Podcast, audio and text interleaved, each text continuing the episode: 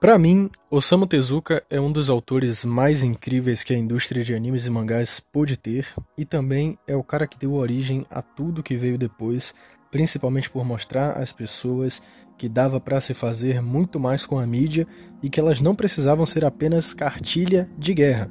Sim, cartilha de guerra, porque para quem não sabe, animes, mangás e até mesmo os gibis americanos eram utilizados como cartilha de guerra, para incentivar os soldados a irem para a guerra, na Segunda Guerra Mundial. Eu não sei se isso acontecia na Primeira também, mas isso acontecia na Segunda Guerra Mundial.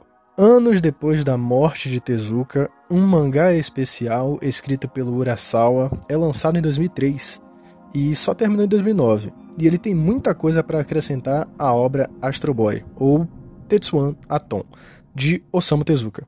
E é sobre essa obra é sobre Pluto que nós vamos falar hoje. O meu nome é Marcelo, mas vocês também podem me chamar de Azil, e o episódio de hoje do nosso podcast é sobre Pluto. Vamos lá.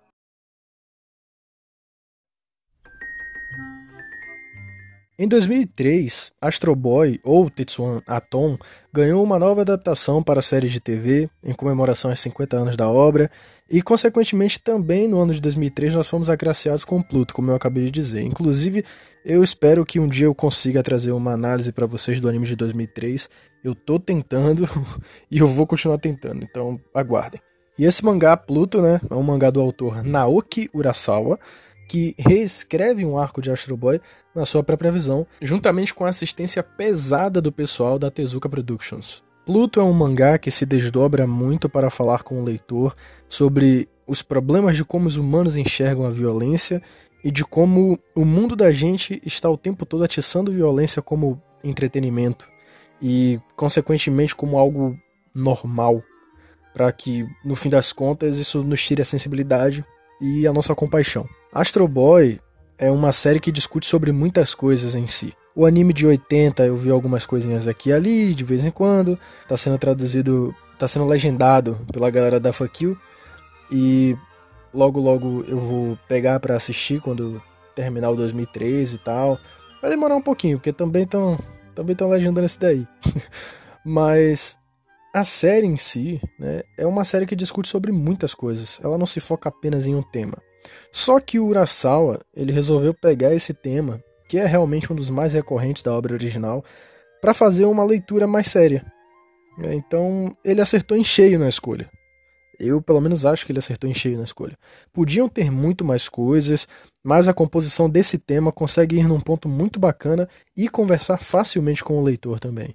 Então, acho que está tudo certo. É claro que a gente ainda tem coisas como a discussão sobre preconceito em cima da relação dos humanos com os robôs, e também tem a questão, por consequência do preconceito, que recorrentemente os personagens se confundem se alguém é um robô ou um humano, o que traz um pouquinho das questões de Ghost in the Shell, né, outro anime clássico sobre inteligência artificial, e sobre o quanto Ser um humano significa muito mais sua compaixão e humanidade do que ter uma carcaça de carne e órgãos funcionando. E todas essas discussões, elas são muito boas. Elas agregam bastante ao roteiro.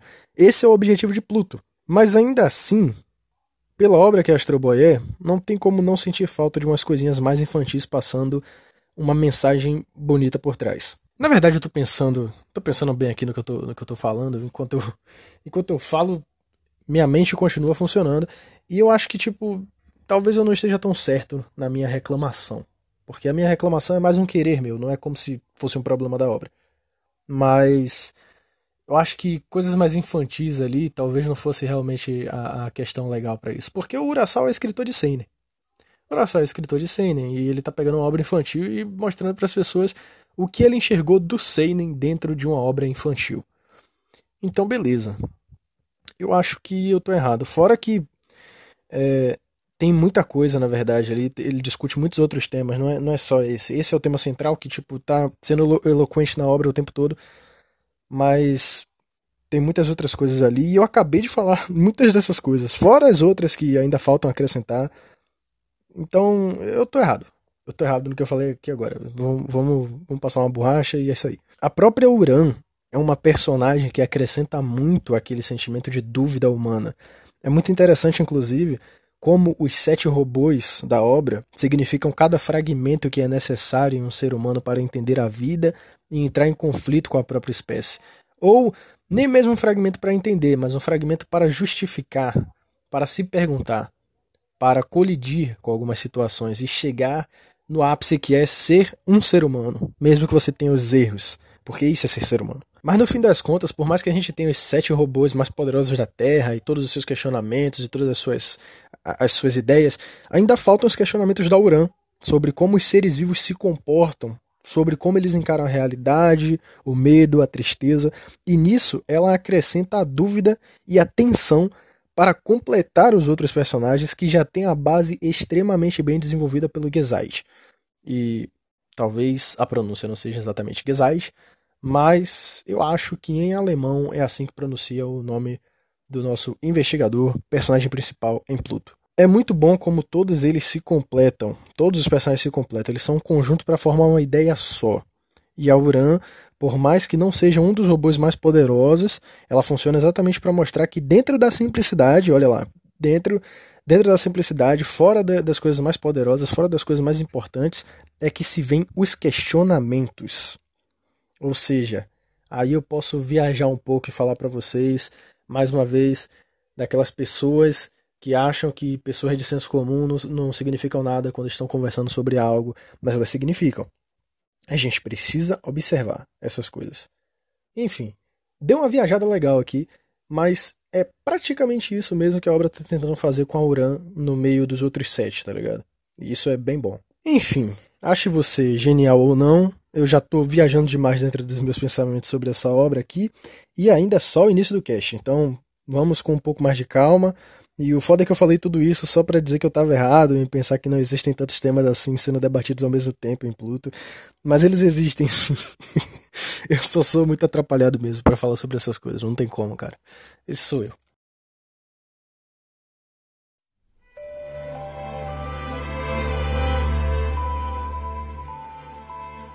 Eu queria dizer aqui, inicialmente, que Pluto se consolida muito bem em entregar suspense e isso não me cansa. Eu tenho um problema com Urasawa e eu sinceramente não sei se as outras obras dele seguem isso, mas 20th Century Boys, que foi a obra que eu li, e vocês vão me ver falando bastante dessa obra aqui, eu acho que vocês vão se cansar. Mas enfim, 20th Century Boys me deixou bem cansado. Lá para pouco mais da metade dele. Um pouco mais da metade, não foi exatamente na metade não, foi um pouco mais tava cansado demais de ler aquilo ali, cara. Eu me senti muito impulsionado a parar de ler aquele mangá, mas Pluto não me deu essa sensação. As coisas são muito bem aplicadas e realmente te dá uma vontade incessante de chegar até o final, de ler até a última página, tá ligado? É muito fácil de ler, a arte é maravilhosa, a expressão dos personagens é muito bem feita para nos passar toda a sensação que elas que, que, que eles querem e a forma como os cenários são desenhados, principalmente com a utilização dos quadros mais escuros para momentos mais tensos e outros mais claros para momentos mais investigativos, me leva a crer que Urasawa estava com tudo planejado muito bem aqui. Essa não é só mais uma história do Urasawa, e também me vende a ideia de que tudo que ela apresenta tem valor. É óbvio que tem muita coisa interessante lá no volume 1 inteiro, identificando o Gezait como personagem principal, só por ser o robô que está interligado em todas as investigações possíveis, relacionadas ao começo dos ataques que levaram o Mont Blanc e o North 2 a serem assassinados, e é óbvio também que o contraste de uma criança ser mais danificada mentalmente do que um adulto, uma criança, no caso, visivelmente, visualmente, né, por mais que seja um robô, esse contraste mostrado entre o Atom e o Gezait no volume 2 são coisas super interessantes. Tanto o volume 1 como o volume 2 são extremamente interessantes. Eu reconheço toda a construção narrativa que esses dois primeiros volumes fazem. E a melancolia que eles vão levantando para os próximos momentos da história eu também reconheço. E eu amo tudo que eles fazem. Mas basicamente, eu não tenho muito o que falar deles. Porque é como eu acabei de dizer, é mais uma preparação para chegar no ponto crucial do que algo tão profundo assim, do que algo tão, tão palpável, que está querendo dizer realmente muito mais coisa. Eu acho que falar sobre isso aqui já me dá liberdade de pular para o próximo tópico, porque eu meio que falei exatamente o que esses dois primeiros volumes fazem, e é isso. É a partir do capítulo 17, lá pelo volume 3, que a gente tem a introdução de um personagem muito bom, mas com um caráter muito merda. E que engana facilmente o leitor quando aparece. Foi a partir daqui que, apesar de eu já estar gostando da obra, eu pensei: caraca, tem algo a mais. Tem algo mais interessante. O Urasawa realmente tem alguma coisa para falar que não tenha lá em Astro Boy. Inicialmente, esse personagem ele parece ser só um cara que tem uma família com preconceitos contra robôs e acha isso terrível, mas não fala nada. Aí, ele até repreende o filho quando ele enche o saco da robô que tá como empregada da casa dele e tal. E eu até que senti um pouco de pena do cara, porque em meio a uma família tóxica, ele ainda estava tentando lidar com a morte do irmão dele e tal. Então, você meio que sente pena dele, tá ligado? Só que aí, a gente descobre que o cara literalmente faz parte da Ku Klux Klan. Só que sendo uma versão contra robôs. E assim, eu vou ser bem sincero com vocês, eu me lembro de ter é, alguma coisa parecida com, com, com a Klux Klan. Desculpa que esse nome é bem difícil para mim pra pronunciar. Mas eu lembro de ter alguma coisa parecida assim, Astro Boy de 1960, se eu não me engano, na abertura. Talvez o 80 tenha alguma coisa parecida assim. Eu não sei exatamente, porque esses dois eu quase não vi. E o 2003 eu vi quando eu era criança e eu não me lembro de tudo. Eu tô reassistindo agora. Então, se o Tezuka já tiver feito isso, não estou tão lembrado assim, me perdoem. Mas, mais uma vez, o Urasawa reforçando injúria racial, intolerância ou simplesmente preconceito com inteligências artificiais através de uma seita não governamental que já é conhecida externamente por nós. E eu acho que o Tezuka deve ter feito isso mesmo, porque o Tezuka estava o tempo todo dando um jeito de politizar a obra dele e falar muito bem, abertamente sobre essas coisas.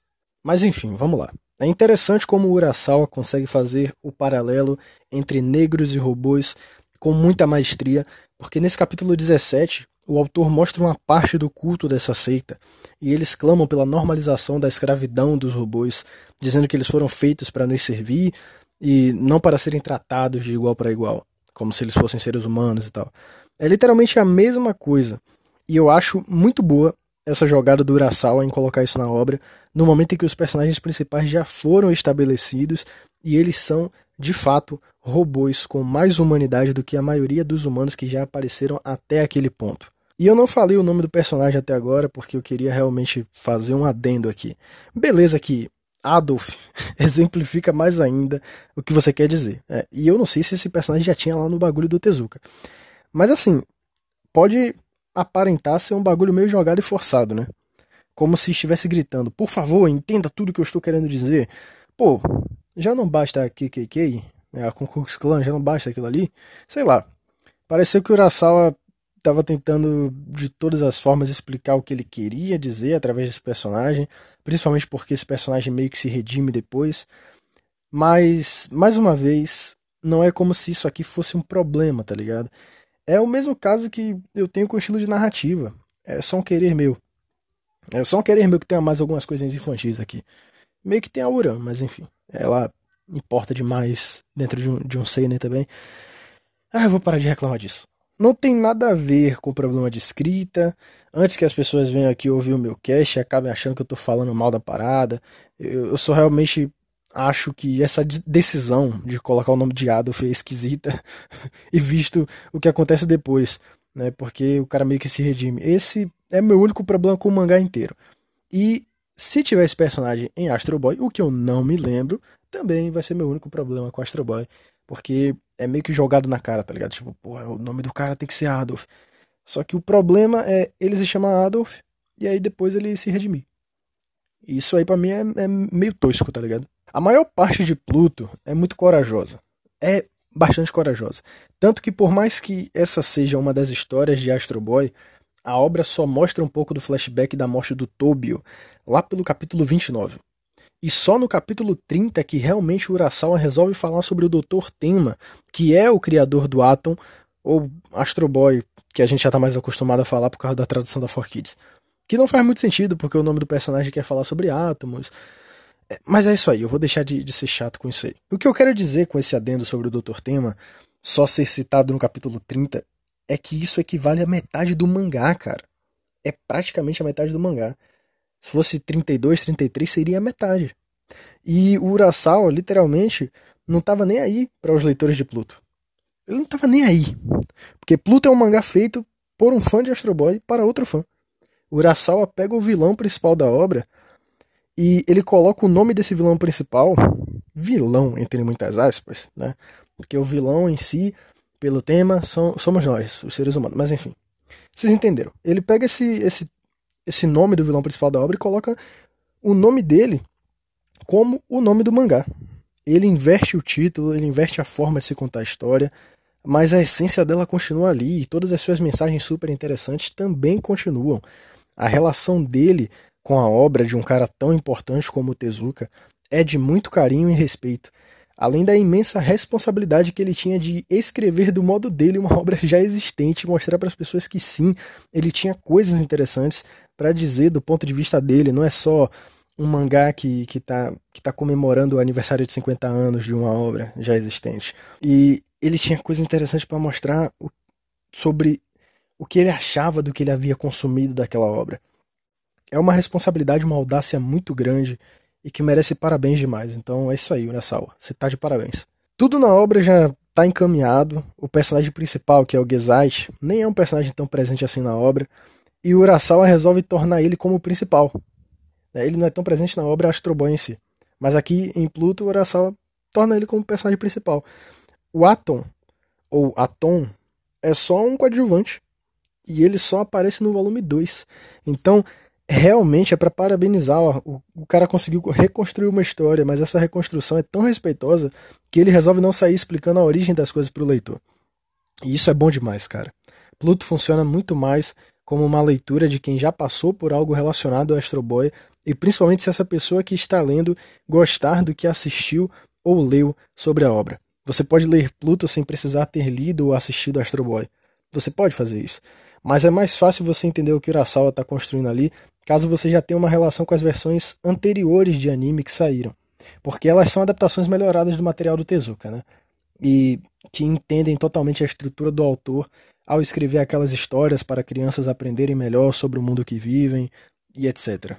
Principalmente porque em Pluto, o Urasawa trabalha com o mistério como ele sempre trabalhou, mas é muito raro ele ficar fazendo aquele joguinho que prende o leitor facilmente na obra dele, que basicamente consiste em apresentar coisas do passado e de um possível futuro e ficar mostrando o impacto dessas coisas que ele mostrou no presente, escondendo a identidade dos demais personagens. Pluto tem um pouquinho disso, mas é como eu disse, é raro. E é óbvio que teria um pouquinho, afinal de contas, essa é a identidade da escrita do cara, tá ligado? Mas é raro, é raro, principalmente porque o seu mangá tem só 65 capítulos. Ele precisa ser ágil, ele precisa ser intenso e preciso no que tiver que dizer ao leitor. E quando essas coisas acontecem na história, elas acontecem muito rápido, sem tempo para perder. Então o cara consegue acertar o time do mistério, ele consegue acertar o time das coisas que ele já gosta de escrever, e aqui não, não, tá, não tá complicado do jeito que eu li na outra obra dele, e ele ainda consegue acertar o time do drama, porque dá sim para se emocionar lendo Pluto. Talvez o que eu vá dizer aqui agora seja por influência da própria obra do Tezuka, mas eu acho que Pluto adiciona muito para toda uma discussão que eu via desde pequeno em Astro Boy, principalmente o anime de 2003. E ver ela de novo, numa linguagem que se encaixa mais em quem eu me tornei depois de crescer, encerra melhor todas as lições que aquela obra me passou um dia. É muito prazeroso ler isso aqui, cara. É realmente muito prazeroso. E provavelmente deve ser a obra do Urasawa que mais vai me cair bem na minha vida toda. E a que eu vou defender com unhas e dentes até o fim como a melhor dele.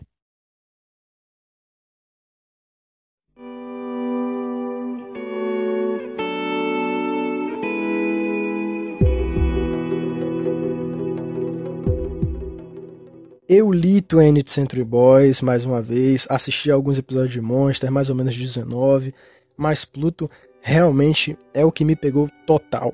Principalmente porque não tem esses vícios de cliffhangers do Urasawa que apesar de serem bons na maior parte das vezes, acaba me cansando depois de um certo tempo. No fim das contas, Pluto acaba sendo uma história que não mergulha tanto na política assim, mas que resolve demonstrar ao leitor de uma maneira muito simples que todo o sistema político é o que molda o ser humano e suas relações, No caso, aqui nessa obra, a relação do ser humano com o robô, né? É quase como se Pluto fosse um arco de Ghost in the Shell Standalone Complex, que discute bastante sobre isso também, mas que não chega a ser da forma como Pluto discute. A questão de Pluto é mostrar que todo um esquema político egoísta levou os humanos a odiarem os robôs e, consequentemente, fazer com que todos que conseguem mexer no sistema pudessem fazer o que quisessem com os robôs. É uma forma de manipular o povo, e a gente meio que vê isso em toda a situação que ocorreu entre o Adolf e o Gezeit, porque todo um sistema resolveu colocá-los um contra o outro, criando e instigando desde pequeno Adolf a ser alguém ruim e preconceituoso, através dos seus pais, que também já estavam sofrendo essas mudanças e tal. Então, é Urasawa dizendo praticamente a mesma coisa que ele diz em Twenty Century Boys, sem spoilers. Mas lá, as coisas demoram anos para acontecer. Os estopins demoram anos para acontecer. E esses estopins já estavam plane sendo planejados desde muito antes, porque o sistema molda a forma como as pessoas enxergam as coisas, o mundo, a, as relações sociais. Ou seja, falcatrua atrás de falcatrua e o negócio é bem pé no chão. É muito interessante e inteligente a forma como Urasawa coloca essa discussão dentro do seu reinvento dos sete robôs mais poderosos da Terra sendo destruídos um por um. Eu acho muito legal e por mais que tudo crie aquela forma de teoria da conspiração, ainda é um bagulho interessante a se observar. Como eu venho dizendo desde o início desse episódio, repetindo o tempo todo, eu já assisti um pouco de Monster, já vi 19 episódios, e eu já li 20 Century Boys inteiro, e eu detesto aquela gordura toda que é o 20 First Century Boys, porque claramente o Urasawa gosta de impactar o leitor com algum personagem resolvendo o mistério antes da gente e falando que é tal personagem que ocasionou tal problema que a obra está tentando resolver, só que em 20 Century Boys isso acaba sendo muito jogado. Eu não gostei tanto disso aí. Já em Pluto, eu tava quase tendo essa sensação de que tava sendo jogado. De que ia ser só. Ah, eu tô fazendo um plot twist aqui e você que se lasca, tá ligado? Mas o Urasawa conseguiu amarrar bem a ideia de fazer isso com o leitor. E o fato do Sahar ser um robô criado pelo Abra é muito bem feito. É muito bem feito. Então, beleza. Dessa vez ficou foda. Parabéns, Urasawa. Tem toda a discussão também sobre a figura paterna abusiva e a tentativa inocente de ser um filho tão dedicado ao seu pai que aparenta te amar, mas que infelizmente só quer explorar mais e mais dessa inocência. Tem essa discussão entre o Abra e o, e o Sahar. E eu acho muito interessante. Inclusive, ainda sobre 20th Century Boys, eu não sei se em Monster tem isso, mas o Urasawa resolve repetir a criação de uma música que fica se estendendo pela reta final da obra dele aqui em Pluto. Lembra do Sudalalá? Se você leu 20th Century Boys, você deve se lembrar dessa porra. E, tanto em 20th Century Boys como em Pluto, as músicas são muito memoráveis. E elas gritam muito mais pela importância de se comunicar através de uma letra do que a importância de uma melodia. É uma forma legal de se observar essa questão. Eu gosto e não é nada demais. Não é nada demais, vamos ser sinceros. Talvez lá em 20th Century Boys signifique muito mais a forma como a música consegue ultrapassar barreiras políticas. É, em Pluto, mais ou menos. Em Pluto é muito. É, é, é, é, muito, é muito difícil dizer isso da música que foi construída em, em Pluto, mas talvez você ainda possa tentar tirar esse, essa ideia. eu não sei. Eu não sei, eu não sei. É uma forma legal de se observar essa questão. Eu gosto, não é nada demais, mas eu queria frisar isso aqui porque o Urasawa é um cara que parece estar o tempo inteiro repetindo as suas partículas para enriquecer a sua fórmula. Isso não é ruim.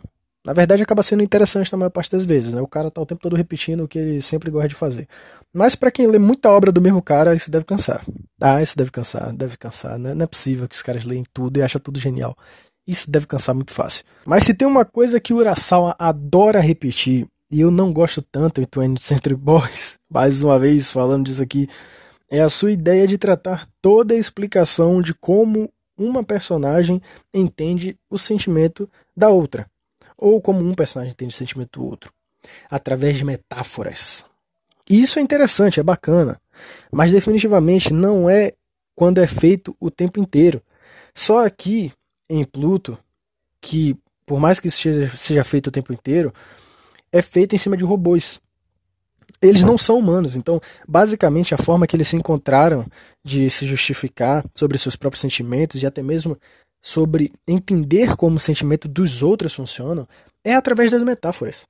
Coisa que acontece, por exemplo, no capítulo 52, quando a Uran está lendo o Pinóquio, inclusive o Pinóquio adaptado pelo Tezuka, que é uma referência bem legal. E aí ela usa do Pinóquio e do Gepeto para falar sobre como o Sarrad se sente. Mas é muito interessante isso aqui, exatamente pela questão da Uran não ser humana. E por isso ela fica usando essas metáforas aleatórias. Isso é legal. Para mim, Pluto realmente é uma versão melhorada das coisas que Urasawa tenta fazer nas suas obras anteriores, cara. Até mesmo os 19 episódios que eu vi de Monster, que tem suas quebras de narrativa para algo mais episódico, em busca de chegar até o ponto em que está sendo investigado, porque eu acho que as desculpas de Pluto são muito mais convidativas do que as demais desculpas de Monster. Eu acho que o ritmo funciona melhor, flui melhor. Eu não gostei tanto da quebra para algo episódico em Monster. Eu achei que ficou muito muito do nada, tá ligado? Aqui eu já curti. Enfim. Enfim. Monster 20th Century Boys, eu sei que é muito chato para muita gente esse bando de comparações, principalmente se você for aquele cara que só leu Pluto e que está vindo ouvir o cast, mas juro para você que é por uma boa causa que eu falo dessa parada aqui. Eu tô me aproveitando desse tempo, desse pequeno tempo, é, meio que para poder falar o que eu acho da outra obra dele. Então releva aí, na moral. E bom, chegou a hora de falar sobre o que eu acho que a obra significa do meu jeito, com os meus objetivos, com as minhas ideias. Vamos lá.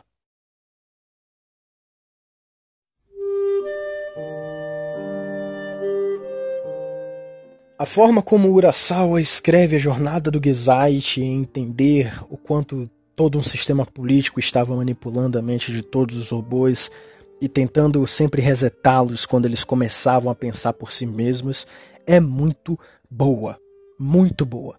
Flui muito bem como o personagem vai e vem nas suas próprias memórias e o quanto que ele é muito mais humano e destruído emocionalmente do que qualquer um ali. Até mesmo o Dr. Hoffman, que é um personagem humano que de fato ajuda o Gezalt e pensa bastante no que lhe acontece, é um personagem menos humano do que o Gezalt pela tentativa absurdamente acertada do Urasawa em construir a jornada do Gezalt e, consequentemente, de todos os outros pequenos momentos de qualquer robô, qualquer robô que apareça na obra. Simplesmente fascinante, cara. Simplesmente fascinante tudo vai se conectando muito bem. O cara escreve uma série de fatores que se alinham perfeitamente para que o leitor mergulhe no que ele está tentando dizer de todas as formas possíveis, e isso não é pretensioso. Melhor ainda, isso se torna, em certo momento, uma expositividade justificada, e nem um pouco mal escrita, porque o Urasawa soube encaixar. E isso que eu estou falando, eu estou falando do Atom, depois dele ter acordado ou melhor dizendo, depois dele ter renascido.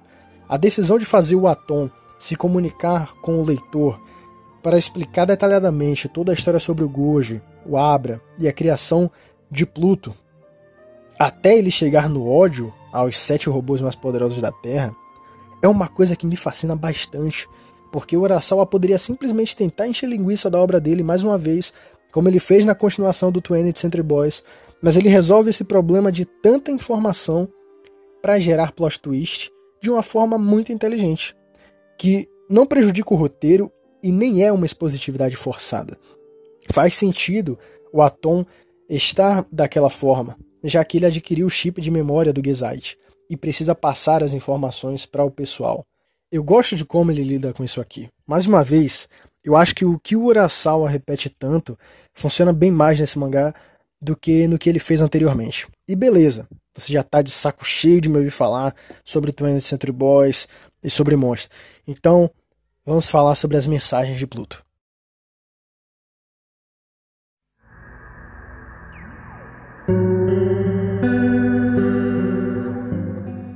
No início do cast eu falei sobre como Pluto atiça na gente a ideia de que a violência é algo ruim, um meio inadmissível, é algo totalmente destrutivo. Mas agora eu vou dizer para vocês onde eu acho que Pluto quer chegar com tudo isso, e principalmente com sua jornada depois dessas declarações no início do mangá.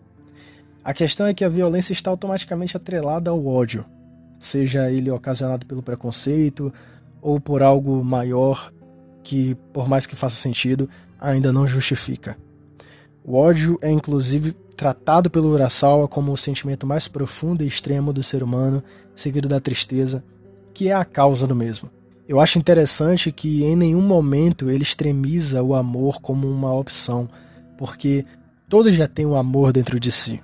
E ele só é 100% extremo e verdadeiro quando é por algo que você deu a vida para proteger. Ou quando você entende totalmente como a vida se formou ali. No caso do Dr. Tema, tem o Tobio, que ele só passou a entender e dar valor à vida dele quando ele morreu. No caso do Gezais, tem um robô que estava quase morrendo e ele compra por 500 Zeus para cuidar. No caso do Sahad, ele entendeu o que significa a vida, mas os demais não entenderam e não deram muito significado para dele. A discussão vai além disso, porque no fim das contas eu sinto que a história está tentando me dizer fortemente que a violência não deve ser transformada em algo bonito, mas sim num catalisador de uma solução. Você pode reparar que ninguém quer lutar durante o mangá inteiro, e ainda tem a lei que exime os robôs de atacarem os seres humanos. Até mesmo Epsilon, ou Epsilon, eu vou chamar de Epsilon que eu acho, acho que é a pronúncia correta. Até mesmo Epsilon é um personagem que está o tempo todo cuidando de crianças órfãs e sendo frisado por outros personagens que preferiu não servir ao exército no meio da guerra. Porque se ele mesmo falasse isso, não teria nenhum peso. Tudo isso me leva a pensar sobre a conclusão em si da obra, porque o que destrói o ódio é a ponte que conecta ele à solução do problema. E essa ponte é a violência. Essa ponte é a violência e não tem o que fazer. Sendo a solução o amor pela vida. A história cresce muito a ponto de fazer com que quase não exista nenhuma ação até os cinco últimos capítulos, que é onde a violência realmente acontece. E eu não me senti feliz ao ver o Atom em mais uma briga, ou melhor dizendo, ao ver o Astro Boy em mais uma batalha. Por que, que eu falo Astro Boy? Porque Astro Boy é aquele símbolo que, por mais que tenha dito tanto não querer lutar contra ninguém na obra do Tezuka e nas suas versões em anime, ainda me trazia uma sensação boa ao ver toda aquela cena de ação com ele. E principalmente naquele filme de 2009, que deve ser a única coisa que presta dele inteiro. Mas isso aqui fica enfatizado 100% que é uma situação triste. Você entende o Sahar, você entende tudo o que aconteceu com ele, você não quer que ele morra. Você entende o Atom, você não quer que ele morra também. Ninguém queria morrer. E você sabe disso naquele ponto. E o Atom também sabe disso, agora que ele acordou com mais puro ódio dentro de si. E ele fala sobre cada um dos personagens, ele fala que cada um deles não queriam morrer. E eu acho muito interessante a forma como Urasawa trata a violência dentro desse mangá dele. Eu continuo gostando de Dragon Ball, que é tipo porrada pra caramba o tempo todo, pra lá e pra cá. Eu acho divertido, eu acho legal, mas isso não significa que eu vou simplesmente deixar pra lá algo que tá discutindo o quão problemática é a violência e o quão romantizada ela se tornou. A violência entre Atom e Pluto é uma ponte que os conecta a se entender, e isso faz com que exista uma amizade no fim das contas uma amizade que maximiza a força de viver e de contemplar a vida.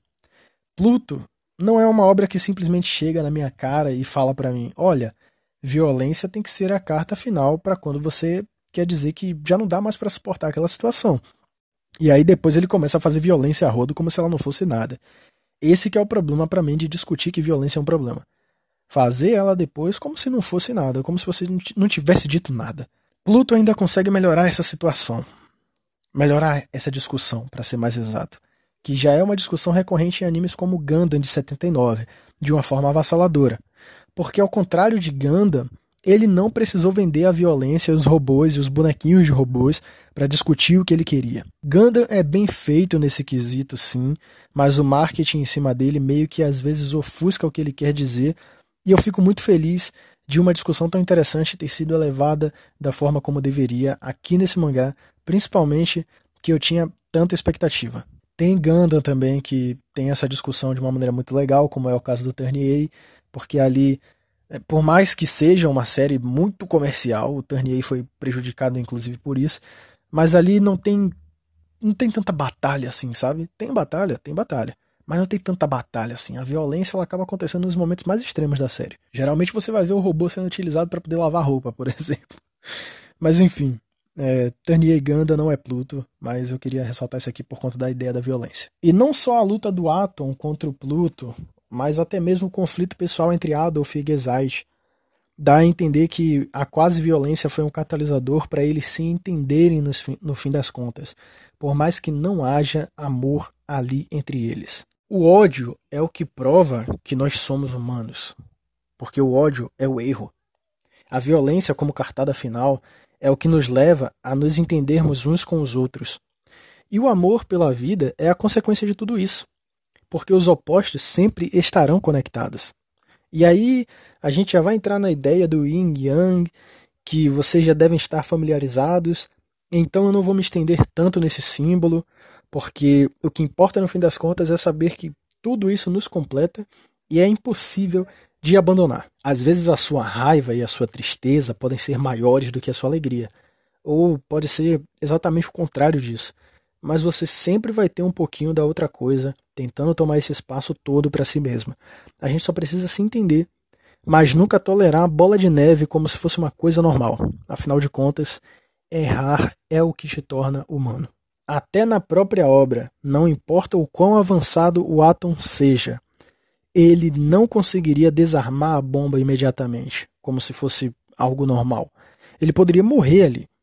Uma das páginas mais incríveis desse mangá inteiro para mim são as páginas em que o Atom tá resolvendo a fórmula da bomba na parede do confinamento, porque isso mostra muito bem que não adianta nada. Tudo é inútil, tudo que ele tentou fazer era inútil. O homem causa sua própria destruição e nem mesmo ele pode evitar que uma catástrofe ocorra depois de criar um meio dessa catástrofe acontecer. Ou era o Atom, ou era o Pluto. E aí o Pluto resolve ajudar e se torna o sacrifício de uma coisa que a humanidade inventou. Ou seja, ele está sofrendo por conta de nós mesmos. E é isso. Consequentemente, essa coisa que a humanidade inventou só trouxe mais problemas para todos. Cara, isso é simplesmente genial. Simplesmente o ápice. Não dá para mensurar para vocês o quanto eu adorei toda a forma como essa obra se comunica sobre ódio e amor e principalmente sobre os erros que nós cometemos na vida. Não consigo mensurar. Não dá para explicar para vocês. É como se fosse uma experiência única, tá ligado? Eu passo por ela, eu leio e eu falo, caramba, é isso aqui. Isso aqui significa muito para mim. E como que eu explico para as pessoas que isso significa muito para mim? Eu não sei. Eu não sei como explicar. Enfim, deu para entender o que eu extraí desse mangá? Deu para entender porque ele se tornou uma das minhas obras japonesas favoritas de todos os tempos, além de ser mais um Astro Boy, obviamente. Eu acho que deu, né? Eu acho que deu. Eu deixei tudo bem claro aqui para vocês, eu acho que deu para entender. Esse mangá, mais uma vez dizendo, conclui tudo que foi feito pela Tezuka e pela Tezuka Productions de 1951 até 2003. A história simples e infantil, com temas interessantes, foi tomando forma e se tornando cada vez mais intensa até ter essa versão do Urasawa. Eu amei demais o que eu li aqui. Sem sacanagem, eu amei demais. É fato que isso se tornou uma das minhas obras favoritas.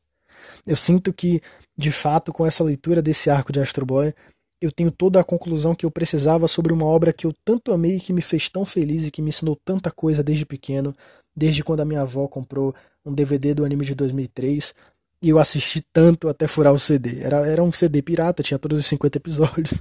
Mas enfim. Infelizmente, essa minha avó, por parte de pai, ela já não tá mais viva. Mas eu acredito que ela possa estar em algum lugar melhor. Então, eu, sei lá, eu acredito nas coisas pela metade, mas essa metade eu custo a continuar acreditando. Então, um abraço para a senhora, avó. E obrigado por ter me apresentado esse desenho quando eu era criança eu vou levar comigo eternamente. Só cheguei até aqui por conta disso. Então, é isso. Desculpa esse pequeno momento aqui, mas eu precisava. Isso aqui é importante demais para mim, cara. Não tem como.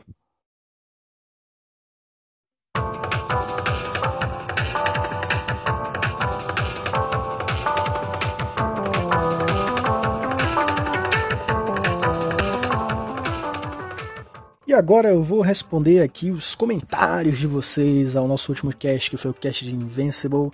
Espero que eu consiga responder todo mundo aqui de uma forma muito bacana, beleza? O Adrian Rian falou: Acabei de baixar Spotify, gosto muito do seu trabalho, espero que algum dia você possa fazer algum tipo de história. Obrigado, Adrian.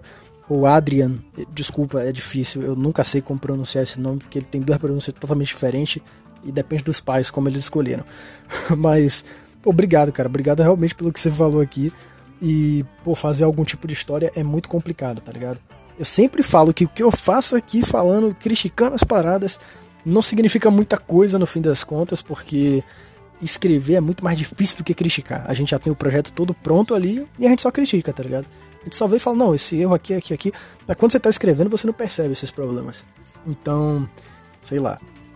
É, eu acho que seria muito difícil fazer isso aí. O André Silva comentou: Após ver a série, fui ver o quão diferentes são as mudanças, me impressionei pelas escolhas, o uso da violência foi uma coisa bem interessante, como você disse. No fim, valeu muito a assistida.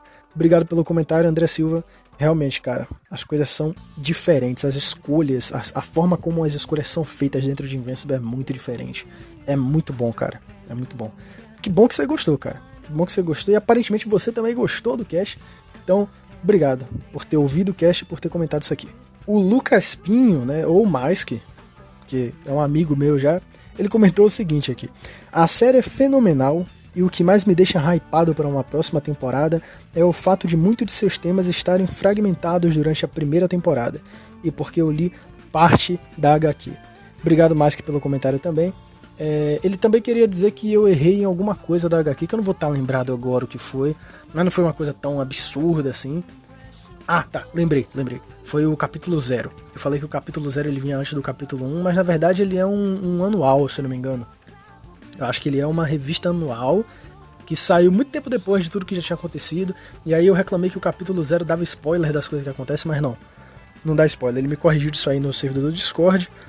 E aqui ele não pôde falar porque os comentários do Spotify deixam escrever pouco. Mas ele tá falando aqui que a série é fenomenal, né? O que mais deixa ele rapado pra uma próxima temporada. Falta de muitos seus temas estarem fragmentados durante a primeira temporada e tal.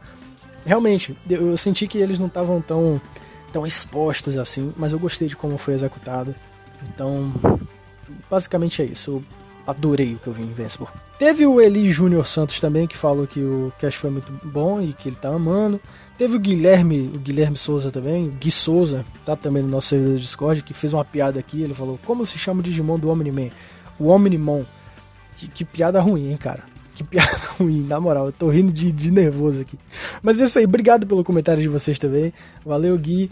Valeu, L Júnior Santos. Valeu, eu não sei se é L ou Eli. Eu tô horrível nas pronúncias do nome dos outros aqui, mas obrigado.